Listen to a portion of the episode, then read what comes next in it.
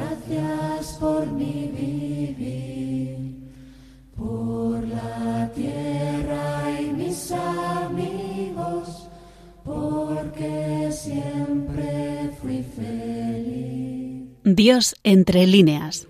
Tronco en que nací, Un programa dirigido por Paloma Fanconi.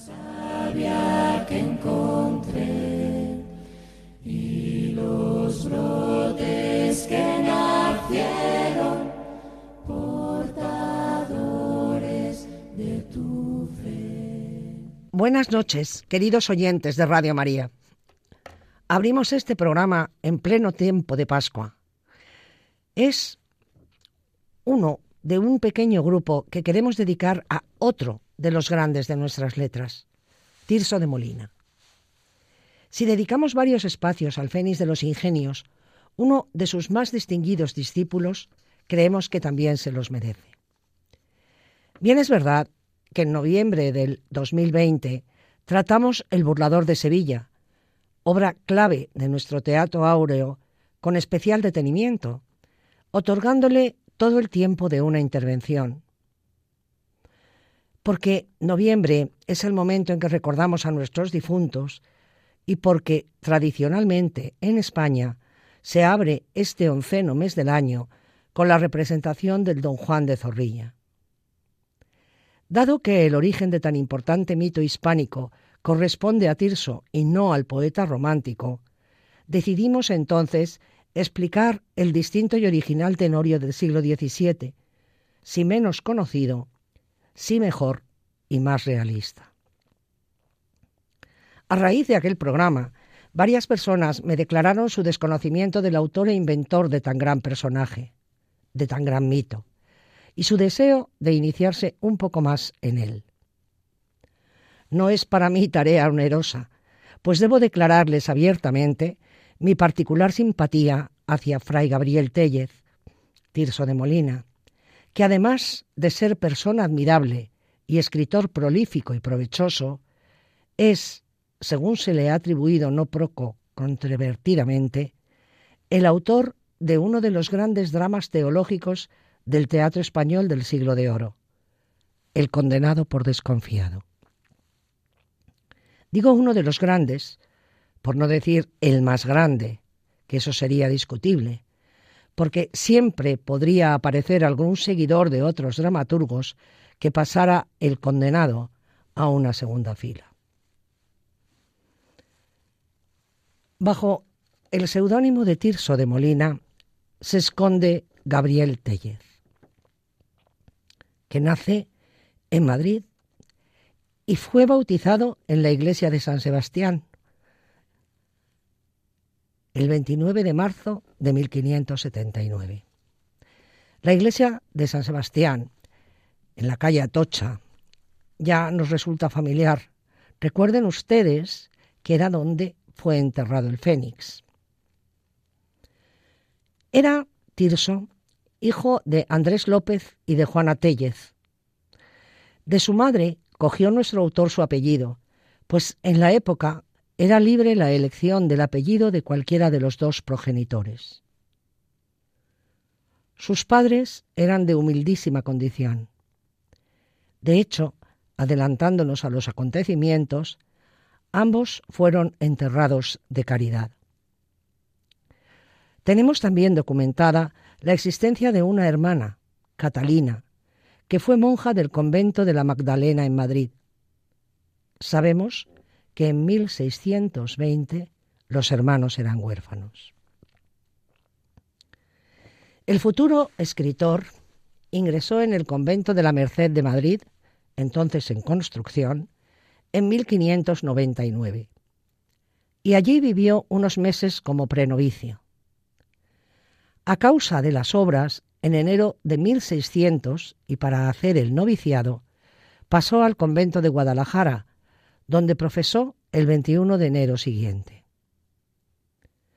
En 1604 convivía en el convento de Toledo con el ilustre mercedario e historiador Alonso Remón y volvió a Guadalajara entre enero y junio de 1605 para, al año siguiente, recabar en Toledo, donde ultimó sus estudios de arte y fue ordenado sacerdote. Allí, y en aquel momento, parece que se produjo también su primer encuentro con Lope de Vega, lo que condicionará, por supuesto, su producción literaria. De la ciudad del Tajo guardará siempre Tirso un formidable recuerdo que le hará exclamar en su muy posterior obra Desde Toledo a Madrid. Oh gran Madrid, oh Toledo, Dios me mate entre los dos. En 1616, Fray Gabriel fue seleccionado para prohijarse de la provincia de Santo Domingo, en cuya isla, la antigua española, residió casi dos años, donde defendió el dogma de la Inmaculada y fue lector de teología. Esto le permitió que se reconociera la validez de su grado de lector para enseñar en Castilla. Esta estancia en la isla del Caribe es muy destacable, porque no es común que encontremos a un dramaturgo español de la época que conociera tierras americanas, que supiera de la vida de los aborígenes, de sus costumbres, de su ambiente e incluso de su gastronomía de primera mano. Y todo ello se ve reflejado en su teatro, lo que lo diferencia singularísimamente de sus coetáneos, salvo claro de Ruiz de Alarcón, que fue un mexicano afincado en España. Tirso se encontraba ya de regreso en Toledo en 1618. Viajó en noviembre y diciembre de ese año a Segovia, donde continuó al año siguiente dando clases de teología. Pertenecía aún a la provincia dominicana, pues se le llamaba padre definidor, pero ya no volvió, reintegrándose a la provincia de Castilla tras la muerte de su madre el 20 de febrero de 1620. A partir de entonces y hasta 1625 transcurrió su etapa madrileña de creación dramática y relaciones literarias. Solicitó y obtuvo de su orden el título de presentado, que es un religioso que ha finalizado los estudios teológicos y está a la espera de recibir el título de maestro. Es este un dato importante, porque explica la sólida formación teológica de nuestro autor. Una formación que no fue compartida ni mucho menos por la mayoría de los dramaturgos coetáneos. En el convento de Madrid convivió con Remón y otros ilustres escritores de la Merced. Participó en el gobierno de su orden a la vez que prosiguió su creación, y se representaban obras suyas como Cautela contra Cautela, San Bruno, Por el sótano y el torno, La fingida Arcadia, esta última en honor a Lope, que le había dedicado unos años antes Lo fingido verdadero, obra que analizamos, como recordarán ustedes, en un programa anterior, donde se contaba la vida y la aventura del el mejor representante sanginés.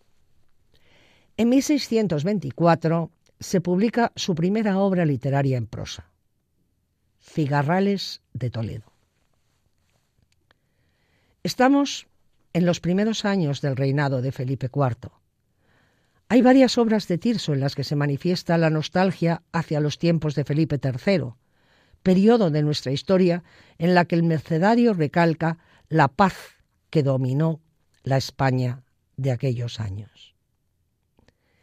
En su famosísima comedia que versa sobre la reina María de Molina, titulada La prudencia en la mujer, que según Ruth Lee Kennedy y otras notables hispanistas extranjeras fue escrita entre 1621 y 1623, leemos los siguientes versos en boca de doña María a su hijo, el joven monarca. Nunca os dejéis gobernar de privados, de manera que salgáis de vuestra esfera, ni les lleguéis tanto a dar que se arrojen de tal modo al cebo del interés que os fuercen, hijo, después a que se lo quitéis todo. Esta señalada añoranza y afirmaciones de este tipo, claro, contra los válidos, posiblemente fueran interpretadas como una crítica al poderosísimo conde duque de Olivares. Y Tirso fue denunciado a la Junta de Reformación de Costumbres en 1625, porque siendo fraile escribía teatro y se relacionaba con cómicos.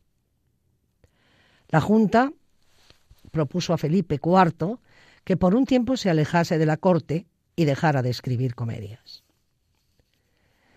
El interés político de nuestro escritor es notable en muchos momentos de su vida y en muchos fragmentos de su obra. Parece ser que formó parte de la comitiva de Felipe IV en su viaje a Portugal como heredero de la corona del país vecino. Su convicción sobre las ventajas y la conveniencia de la unión de los dos reinos es una constante en su creación literaria. Y no podemos olvidar la fantástica descripción de Lisboa que inserta en su famoso burlador de Sevilla.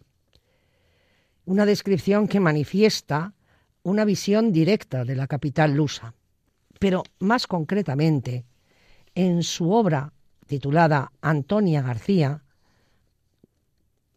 de 1622, un personaje exclama, Si a las portuguesas quinas con que el cielo favorece aquel reino, pues bajaron de sus esferas celestes los castillos y leones se juntan, ¿qué imperio puede contrastarnos? ¿Qué nación ha de haber que no nos tiemble? El rey, que admiraba sus obras, dejó a un lado la denuncia de la Junta de Reformación, aunque sí pasó Tirso ese año en Sevilla. Parece ser que antes había publicado la primerísima parte de sus comedias. Siguió escribiendo y se representó en 1626 La Huerta de Juan Fernández, y el 29 de mayo de ese año asistió al capítulo general de Guadalajara, siendo elegido comendador del convento de Trujillo en Cáceres para el periodo de 1626 a 1629. Se guardaron, por tanto, las apariencias, no se desautorizó a la Junta de Reformación, porque no hubo destierro, pero tampoco residencia en Madrid. En la ciudad extremeña toma contacto Tirso y posiblemente hace amistad con los herederos de Pizarro y en consecuencia, en 1629 vuelve al tema americano con su famosa trilogía de los Pizarro. Al año siguiente lo encontramos de regreso en la corte. Por entonces, Sebastián de Medrano incluye a Tirso en la primera reunión poética de la Academia de Madrid, que tendrá lugar en la Casa de Castillo Solórzano pero por su condición de mercedario, que le exigía no salir de noche, no pudo ser muy asiduo a las sesiones. Y así llegamos al año 1632, año en el que Tirso recibe el honroso cargo de cronista general de la Orden de la Merced, como sucesor de Remón, que había fallecido. Fue elegido en el capítulo de Guadalajara definidor provincial de Castilla. Se le encomendó completar la tercera parte de la historia de la orden. El de 1635 fue para él también un año muy fecundo, porque se imprimieron la segunda y cuarta partes de sus comedias y su segunda gran miscelánea, Deleitar aprovechando. Posteriormente se le otorgó el grado de maestro de la orden, que por un breve del pontífice Urbano VIII se confirmaba un año después. Pero Fray Gabriel no dio clases en ninguna universidad, sino en conventos de la Merced. En el 39 termina la historia de la orden. En el 40 la genealogía de la casa de Sástago y la vida de la Beata Madre María de Cervellón. En 1642 asiste al capítulo de Guadalajara y sabemos que en el 43 residía en su amada Toledo. Toma parte en el capítulo de Castilla dos años más tarde, también en Guadalajara, donde se le nombra comendador del convento de Soria. Aunque tardó unos meses en posesionarse del cargo, hay pruebas evidentes de su estancia en Soria ya en 1646. De camino a Madrid, falleció en el convento de Almazán, Soria, en febrero de 1648. Su nacimiento había coincidido con la mayor extensión territorial del imperio hispano, pues Felipe II había sido reconocido como heredero de la corona portuguesa. Sin embargo, el año de su muerte había sido testigo de la separación definitiva de los dos reinos y coincidió con la paz de Westfalia, en la que España pierde su supremacía en Europa. Es decir, en sus últimos años sorianos habían ya fracasado todos sus deseos políticos nacionales. Había muerto, señores, en febrero de 1648, un mercedario ejemplar, un dramaturgo insigne, pero quede claro, y lo veremos con más detenimiento, un fraile muy querido y valorado en su orden, una orden que supo darle las máximas alegrías y reconocimientos que tuvo en su vida y que le proporcionó muchas más satisfacciones y felicidad que todo su éxito en las tablas.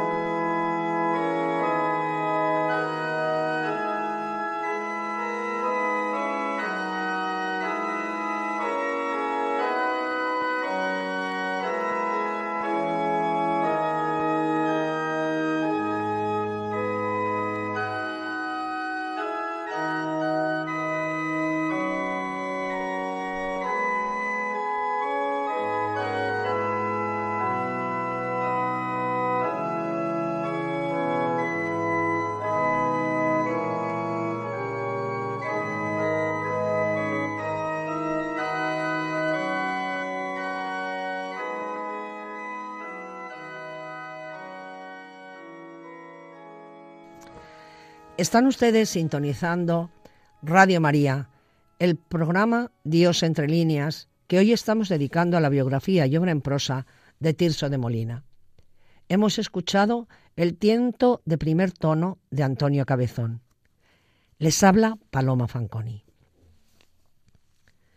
Esbozada ya la biografía de Tirso de Molina, para lo cual hemos seguido la que traza José Antonio Pérez Rioja y García Sierra, en aras de proporcionar una visión algo más completa de este gran dramaturgo, quiero hablar un poco de su producción no teatral, mucho menos famosa, claro.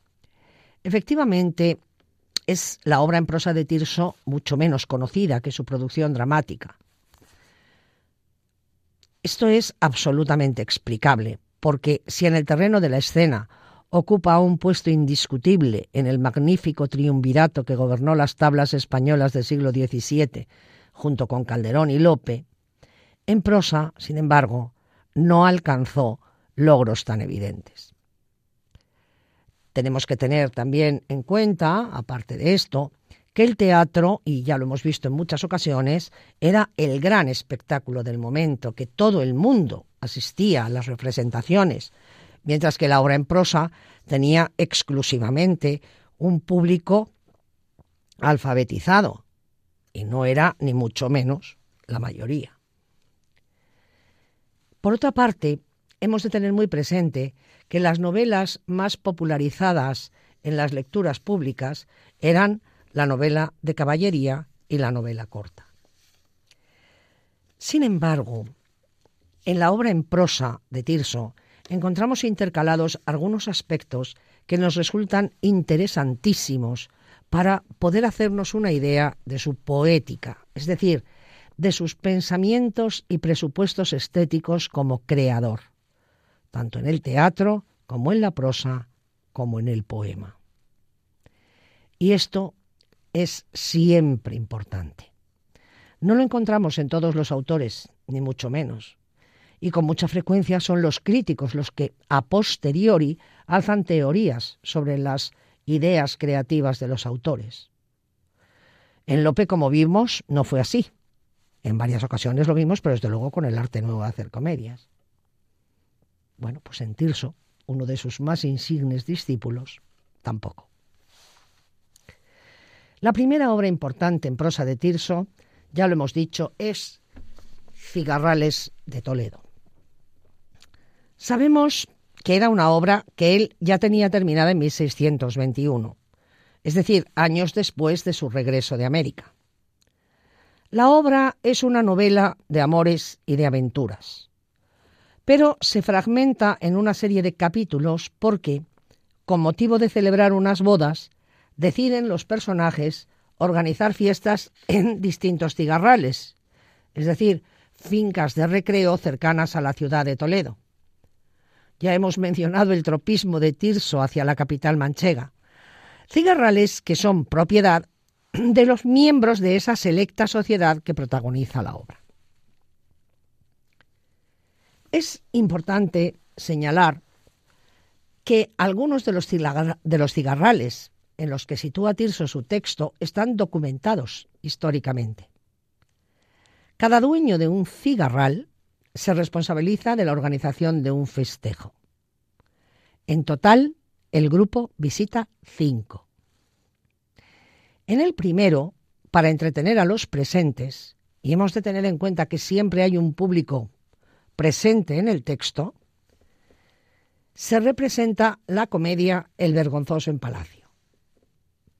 Se reproduce de manera exacta el texto de la obra que ya había sido representada en los teatros españoles del momento en varias ocasiones. Es decir, Tirso aprovecha un texto ya escrito, ya estrenado y ya aplaudido para introducirlo aquí. Pero el texto, lo que no había sido, es editado, publicado. Las páginas que siguen a este texto son un diálogo muy, muy, muy, muy, muy traído y llevado a lo largo de nuestras letras en todos los tiempos. ¿Por qué? Bueno, pues porque Tirso introduce, y esto es clave, las ideas que él tiene sobre el teatro, que debe ser, cómo debe ser, y se adscribe de manera incondicional a las filas dramáticas del Fénix de los Ingenios, el Gran Lope, cuyos presupuestos teatrales defiende encendidamente y a cuyos detractores también denuestra de modo vehemente. Esto, por tanto, en el primer cigarral. Este es el entretenimiento de estos eh, acomodados toledanos del siglo XVII. Ocho días después se celebran las fiestas en el segundo cigarral. Mientras tanto, el grupo va de caza y se entretiene en distintos entretenimientos, valga la redundancia. Bien, pues el segundo cigarral es el de Narcisa, que como anfitriona ha construido un laberinto donde hay una fortaleza a la que llegan varios caminos. Y por esos caminos han de acceder los personajes según sea su condición de enamorados, pues si son celosos o si son desdeñosos o si son orgullosos.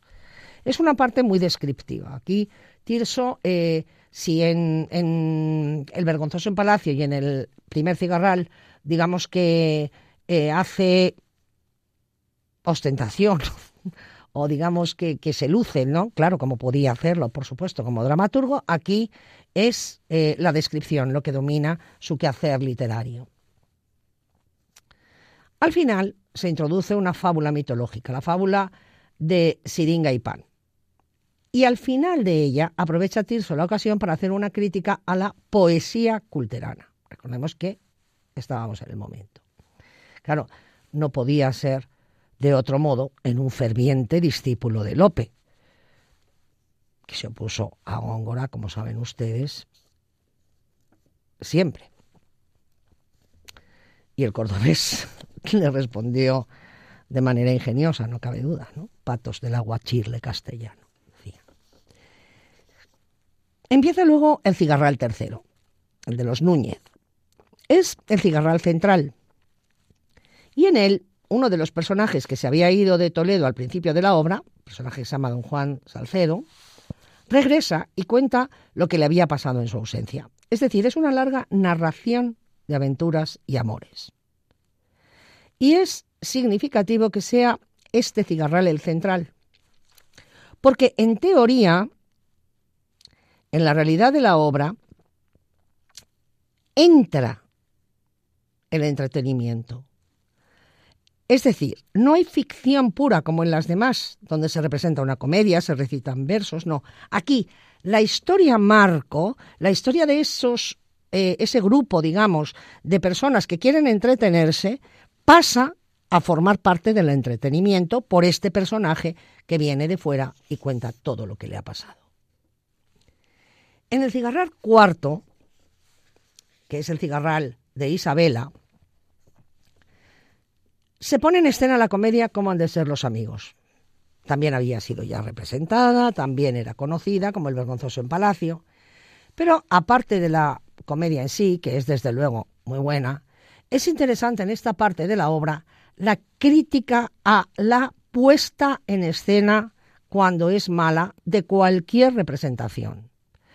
Tirso aquí se hace eco de los problemas que genera y cómo fastidian las obras, pues ciertos vestuarios, la dicción de los versos por parte de los actores, la adecuación de los actores, su edad, etcétera, a los personajes que representan. En el quinto y último cigarral, que es el cigarral de Don Fernando, este, Don Fernando, encarga a Don Melchor que le relate la novela que le había ofrecido, que resulta ser la titulada Los tres maridos burlados. Es una novela breve, que es una delicia de novelilla, muy ingeniosa, muy entretenida, de las más conocidas de Tirso, porque ha sido publicada de manera exenta en varias ocasiones. Y a continuación se representa el celoso prudente, también ya conocida como las dos anteriores, y al final señala Tirso del género comedia que deleita enseñando y enseña dando gusto. Así pues, como les he dicho a ustedes, vemos en la prosa de Tirso, ya en esta primera obra, muchas ideas sobre poesía, prosa, teatro, también alguna alusión a su propia biografía. Y esto quiero señalarlo porque no es muy usual en este autor. Es un autor Tirso que habla normalmente muy poco de sí mismo.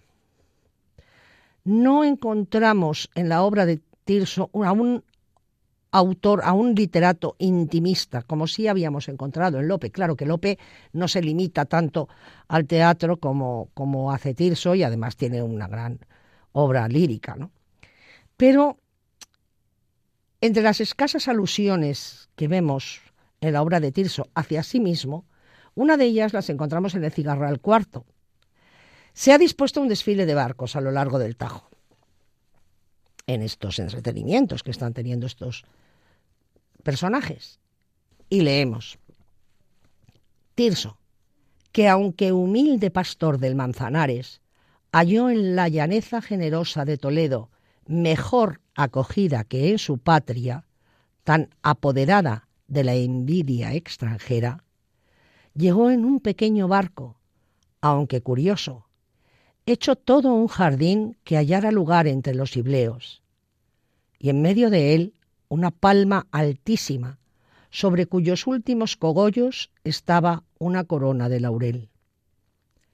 Trepaba el pastor por ella, vestido un pellico blanco con unas barras de púrpura a los pechos, marca de los de su profesión, es decir, el hábito mercedario y ayudábanle a subir dos alas, escrito en la una, ingenio, y en la otra estudio, volando con ellas tan alto que tocaba ya con la mano a la corona, puesto que la envidia, en su forma acostumbrada de culebra, enroscándose a los pies, procuraba impedirle la gloriosa consecución de sus trabajos, aunque en vano, porque pisándola colgaba de ellos esta letra que sirvió también para los jueces. Belis nolis. Eh, esto quiere decir quieras o no quieras, es decir, forzosamente. Dicen que la dio en latín, porque no la entendiesen sus émulos, que hasta en esto quiso que campease su modestia, pues palabras en algarabía no agravian a quien no las entiende. Entre los ganadores del concurso está nuestro personaje, y el premio obtenido es una joya que se le envió a una hermana suya que tenía en su patria parecida a él en ingenio y desdichas. Cita, por tanto, aquí hasta aquí la cita, ¿no? Por tanto, habla Tirso de su hermana, esa hermana monja en un monasterio de Madrid, de la que les hemos hablado al trazar su biografía.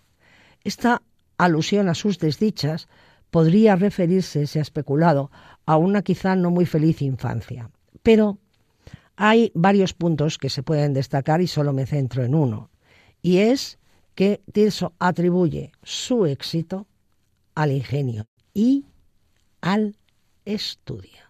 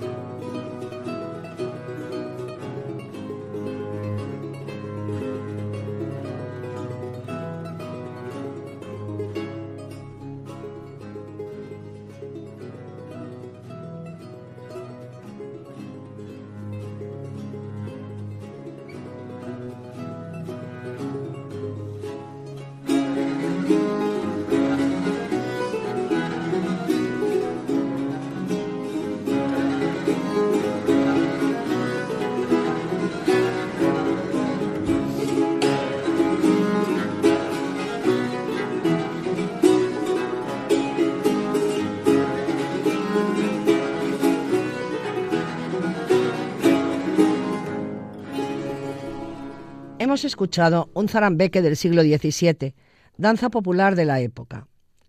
Están ustedes sintonizando Radio María, el programa Dios entre líneas, en el que hoy estamos tratando la obra en prosa de Tirso de Molina. Les habla Paloma Fanconi. Me he detenido a explicar un poco Cigarrales de Toledo, porque tarda Tirso algo más de diez años en volver a escribir una obra en prosa y es esta Deleitar aprovechando. Título que engarza con las palabras casi finales que les he leído de Cigarrales de Toledo acerca de la comedia.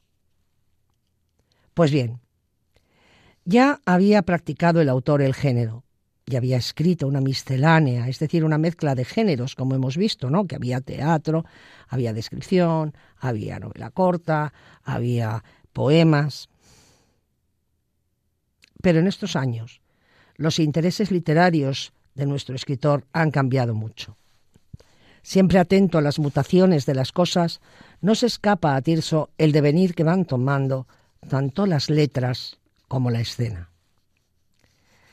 La obra, Deleitar aprovechando, es de carácter religioso. Y frente a la aparente desorganización de la materia narrativa de Cigarrales, esta segunda tiene una estructura tripartita férreamente desarrollada.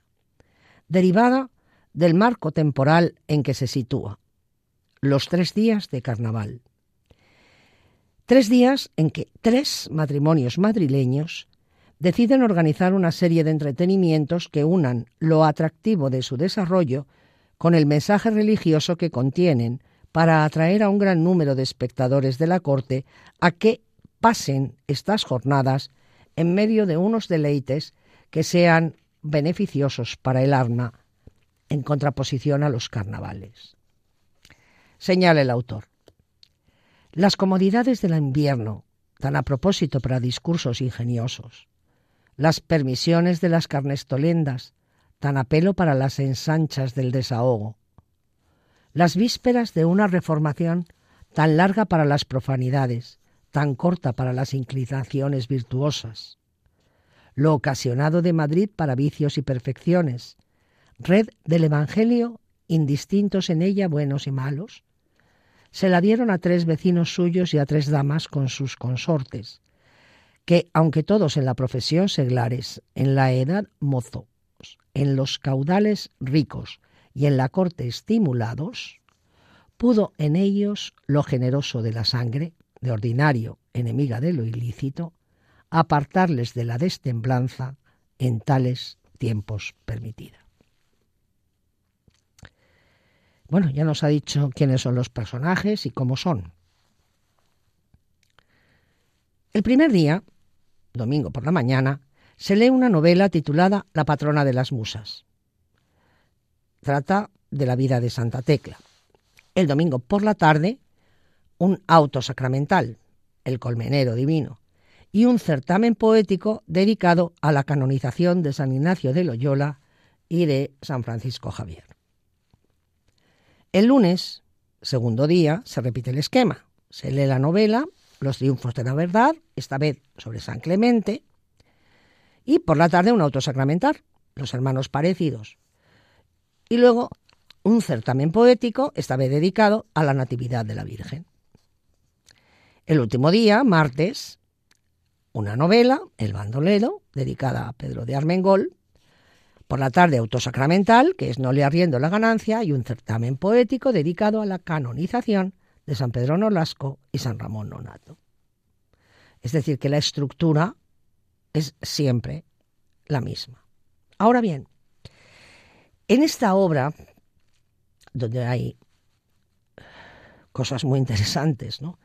Eh, bueno, pues entre ellas los autos están fantásticamente bien, por supuesto, y está El bandolero, eh, que, que hablaré un poquito más, que es una novela espectacular. Bien, pues lo que no tiene desperdicio es la dedicatoria de don Luis Fernández de Córdoba. En ella señala Tirso cómo fue gestando la obra.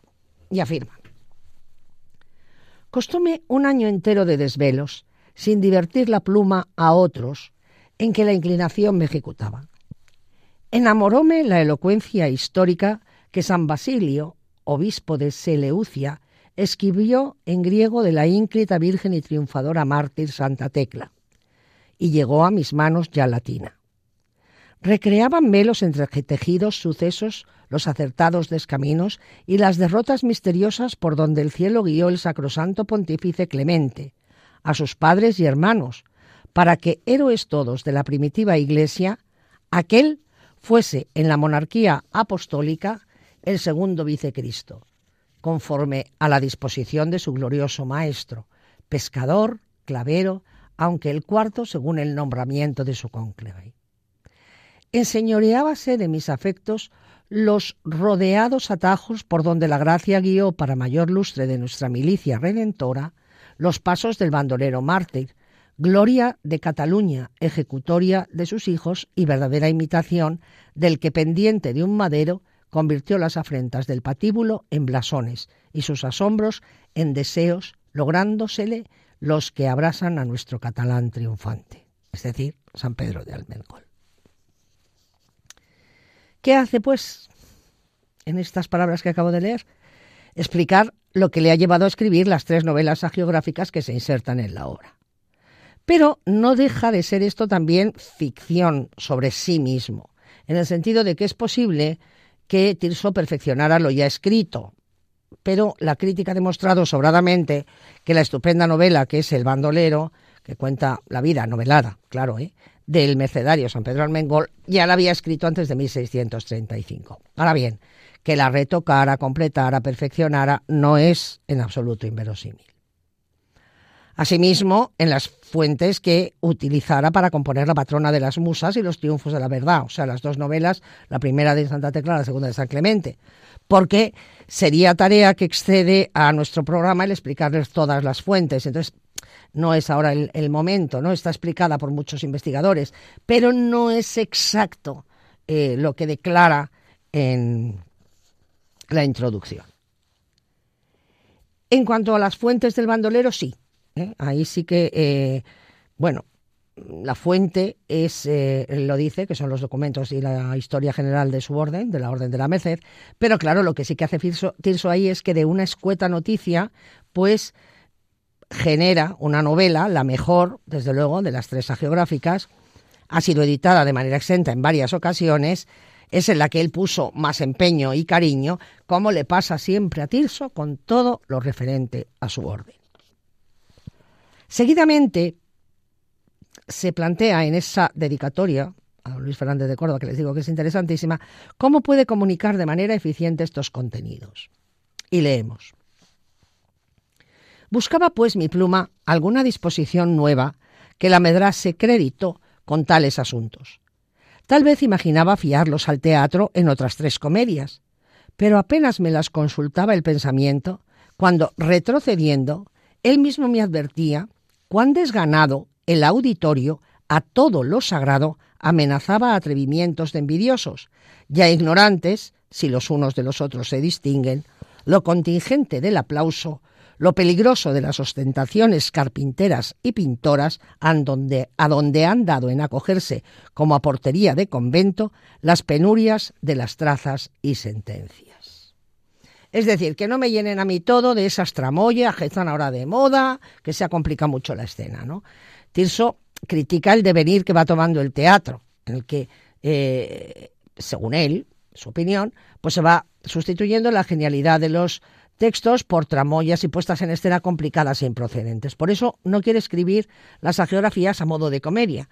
Y porque además, eh, dice Tirso, que no duran en la memoria más de 15 días. Claro, se representan y ya está. Recuerden que es que no se editaban. ¿eh? Vale. Las editan después y varias juntas, pero no en cada momento, como estamos, digamos, ahora más acostumbrados. Y continúa el autor. Vidas de santos, me decía a mí mismo, sencillamente impresas, por más que la sazón en lo admirable de sus casos se llevan consigo lo fastidioso que todo lo divino, los títulos solos de los libros espirituales dan de suerte en cada uno que de ofrecerle a un mercader el privilegio de balde para que los fíe al molde es sentenciarle en la pérdida del gasto. Es decir, no tienen éxito ante el público. ¿Novelas? Continúa. Eso sí, novelemos a lo santo, y entre lo marañoso y entretejido de lo raro de sus vidas, fabriquemos estos tres panales, que lisonjeando el apetito enfermo, comuniquen confitado lo medicinal de sus ejemplos. Si tanto se recrea el común gusto con lo peregrino de los cuentos, lo enmarañado de los amores, lo temerario de la valentía, lo ingenioso de las trazas y lo quimérico de las aventuras, ni cuanto el Boccaccio, el Giraldo, el Bandello y otros escribieron en toscano, Eliodoro en griego, en portugués, Fernán Méndez Pinto, Barclayo en Francia, los autores de los belianeses, Femos, Privaleones, Dianas, Guzmanes de Alfarache, Gerardos y Persiles en nuestro castellano, pueden compararse, puesto que todos son patrañas con los sucesos portentosos, raros y verdaderos de estos tres sujetos. En definitiva, Tirso está abogando por una novela histórica sobre una vida de un santo y lo hace. Y la dedicatoria, después de habérsela escrito, eh, general del libro, digo a, a don Luis Fernández de Córdoba, es, este libro es para cualquiera, por no decir para todos. En él hallará ajustado su deseo el devoto, el religioso, la contemplativa, la dama y el profano. Terminada la dedicatoria de Luis Fernández de Córdoba primero y luego la dedicatoria general, empieza la novela con una introducción en la que los personajes se ponen de acuerdo sobre cómo van a pasar los días. Leo textualmente. Hagamos pues una cosa, dijo don Luis. Supuesto que habéis mostrado deseos de que contrapongamos nuestros pasatiempos a los totalmente licenciosos del vulgo, desde el domingo hasta el martes, que llama Castilla la Vieja de Antruejo, término y fin de nuestra profana Pascua, si ellos se recrean con novelas ridículas, recreémonos nosotros con historias devotas. Y si allá se representan comedias que se proporcionan a sus comidas, representemos coloquios que solemnicen el banquete con que en los más de los templos hace el amor plato franco a sus alumnos. Adornen ellos las suyas de entremeses, músicas y bailes. Vestiremos las nuestras de poemas, himnos y canciones sacras. Porque cumpliendo con lo regocijado de estos días, iguales en lo festivo, nos aventajemos en lo provechoso de sus recreos. Es decir, vemos la total sintonía entre estas palabras del personaje, claro, con las que hemos leído del autor en la dedicatoria. La idea es, si entretiene igual lo sacro que lo profano, dediquémonos a lo sacro que además de entretener, aprovecha. Si las aventuras de los héroes de novela son prodigiosas, no lo son menos los acontecimientos que le suceden a los santos. Si las comedias son entretenidas por sus argumentos y sus puestas en escena, no lo son menos los autos sacramentales. Como ya hemos señalado, los intereses literarios de Tirso han cambiado. Si Cigarrales de Toledo se desarrollaba cerca de la ciudad del Tajo, Deleitar aprovechando se sitúa en la corte. El primer día en una quinta cercana al Mantanares, el segundo en la celebérrima huerta de Juan Fernández, que hoy día corresponde al espacio que hay entre la plaza de Cibeles y la puerta de Alcalá, lugar de recreo del pueblo de madrileño, donde ya Tirso había situado algunas escenas de sus comedias. El tercer día se sitúa la acción en la huerta del Duque, actual emplazamiento del Palacio de Buenavista, donde había también situado el final de su estupenda comedia Marta la Piadosa. ¿no? Como siempre, va en su devenir literario, como en su comedia del mismo título, desde Toledo a Madrid. Por ser lo mejor, eh, quizá, que nos encontremos en esta obra, voy a dar unas leves pinceladas sobre el bandolero, eh, aunque ya les he introducido que, claro, destaca, ¿no? Bueno, acude, como hemos dicho, eh, Tirso en esta obra a las fuentes de su propia orden y construye sobre el breve texto histórico una novela de amor y aventuras. Solo su final se acerca a la autenticidad del santo mercedario. Además es ficción, ¿no? El autor aplica fingidamente a la biografía de Pedro Armengol una arquitectura de ingenio fingida, como había aplicado eh, a la comedia en Cigarrales de Tenedo, eh, había dicho que, las comedias son arquitecturas de ingenio fingida, ¿no? Eh, de la ingenio fingidas. esto lo, lo introduce, es un comentario muy famoso de Tirso acerca de la comedia, cuando se comenta el vergonzoso en Palacio que les he dicho a ustedes que está en Cigarrales. Bien. ¿Por qué? Bueno, pues porque él está tratando un personaje histórico, pero no lo son las circunstancias biográficas que hace vivir Tirso a Pedro de Armengol en la novela. Es inventada toda la adolescencia, la juventud, los amores del protagonista, la decisión del personaje eh, de Alberto, que es el padre de Pedro, de hacer desaparecer a su hijo recién nacido porque sobre él se ha profetizado un desatino, un destino, perdón, deshonroso. Bueno, destaca en ese momento el autor la estimación de la honra, tal vez exacerbada en el momento, ¿no? Habla del bandolerismo en Cataluña, de la enemistad entre las familias de la zona, cosa que ya había sido tratada en Los Cigarrales, eh, al contar las aventuras de Juan Salcedo. Porque sin duda alguna a Tirso esto le dolía, ¿no? Le dolía, a Tirso le duele todo lo que acontece en Cataluña. Le duele mucho porque es una región española hacia, hacia la que él manifestó siempre una especial predilección por ser, entre otras cosas, la cuna de la Orden de la Merced. Y su conocimiento de Barcelona, ya lo hemos señalado, es mm, exhaustivo. ¿eh? Bueno, eh, por una serie de motivos, eh, estos sí históricos, Pedro Armengol se hace bandolero y es apresado y está a punto de ser ajusticiado cuando el personaje olvidando amores terrenos que se nos han ido relatando pausadamente a lo largo de casi toda la obra, vuelve los ojos a la Santísima Virgen y se convierte. Reniega de todo su pasado y se une a la orden mercedaria.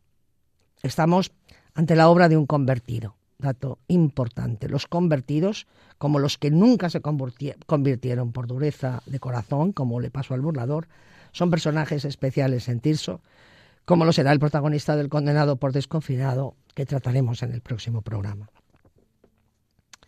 El bandolero es una novela corta, pues, en la que se unen datos históricos de manera muy libre junto a la fantasía y constituye precisamente por su invención y por su prosa una de las cumbres de la novela corta en España. Hasta aquí la creación de ficción. Pero si hay un acontecimiento que alegra la vida de Tirso, es su nombramiento como cronista general de la Orden de la Merced de 1632. Todo su éxito teatral, su popularidad entre el público, entre los poetas del momento por su producción dramática, palidecieron en su mente y en su corazón ante tamaño reconocimiento por parte de sus superiores. Vaya por delante que el prestigio del que gozaban los cronistas, los historiadores en el momento, especialmente para los doctos, era infinitamente superior al que se concedía a los novelistas y no digamos ya a los dramaturgos, claro. Tirso había sido presentado en su orden, maestro de teología, pero cronista general era una distinción de primera fila. Muerto el padre Remón, con quien recordemos había convivido en los primeros años de su vida religiosa, el hecho de continuar la historia general de la orden que él había iniciado se le encomienda y es tal el entusiasmo y la ilusión con la que Tirso acomete la tarea que decide no continuarla, sino escribir otra desde el principio. Son los años en que han ido, ya lo hemos señalado, cambiando sus intereses literarios. Ahora son otros. Por eso, en Deleitar mezcla literatura e historia especialmente historia sacra. Pues bien, en la historia general de la Orden de la Merced mezcla historia con mayúscula con literatura. Porque vemos en sus páginas el nervio de un literato, de un hombre enamorado, como lo han estado tantos enamorados de nuestras letras.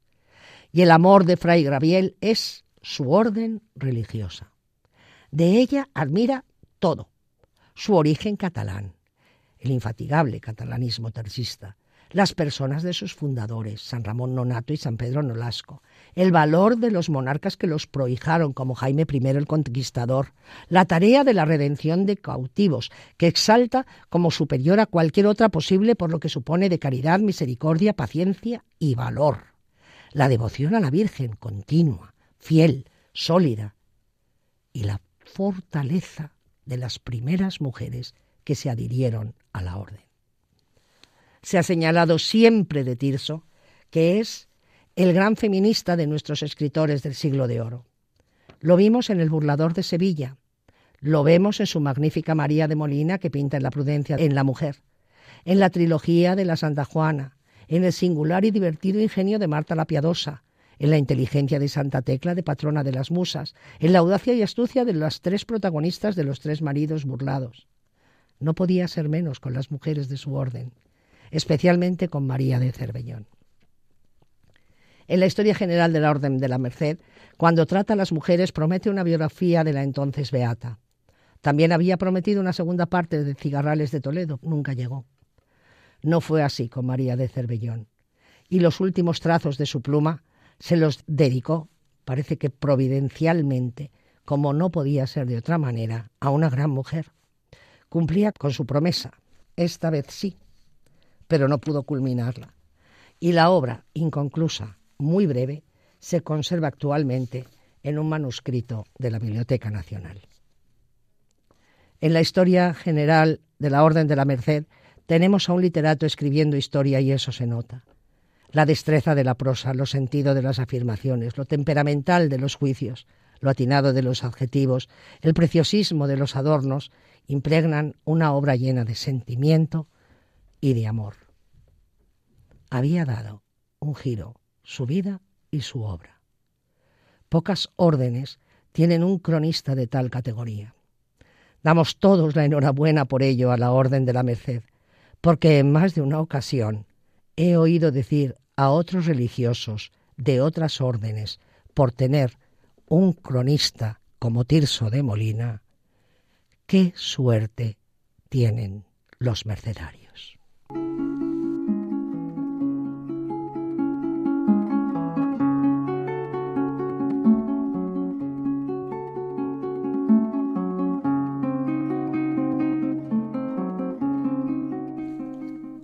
Escuchado ustedes el programa Dios entre líneas en Radio María. Volveremos con ustedes dentro de cuatro semanas, fecha en que trataremos, si Dios quiere, la obra cumbre de nuestro gran Tirso, el condenado por desconfiado. Si quieren ponerse en contacto con nosotros, pueden escribir un correo a la dirección diosentrelíneas@radiomaria.es. En breve tendrán ustedes en la página web de nuestra emisora el podcast del programa de hoy. Muchas gracias por habernos acompañado esta noche. No se vayan, les dejamos con nuestros informativos. Se despide de ustedes Paloma Fanconi.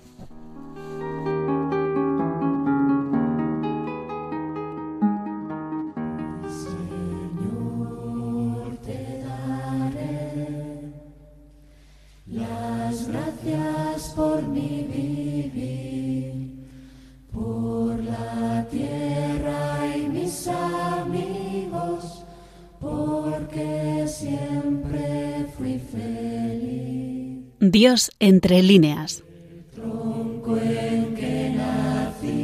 Un programa dirigido por Paloma Fanconi.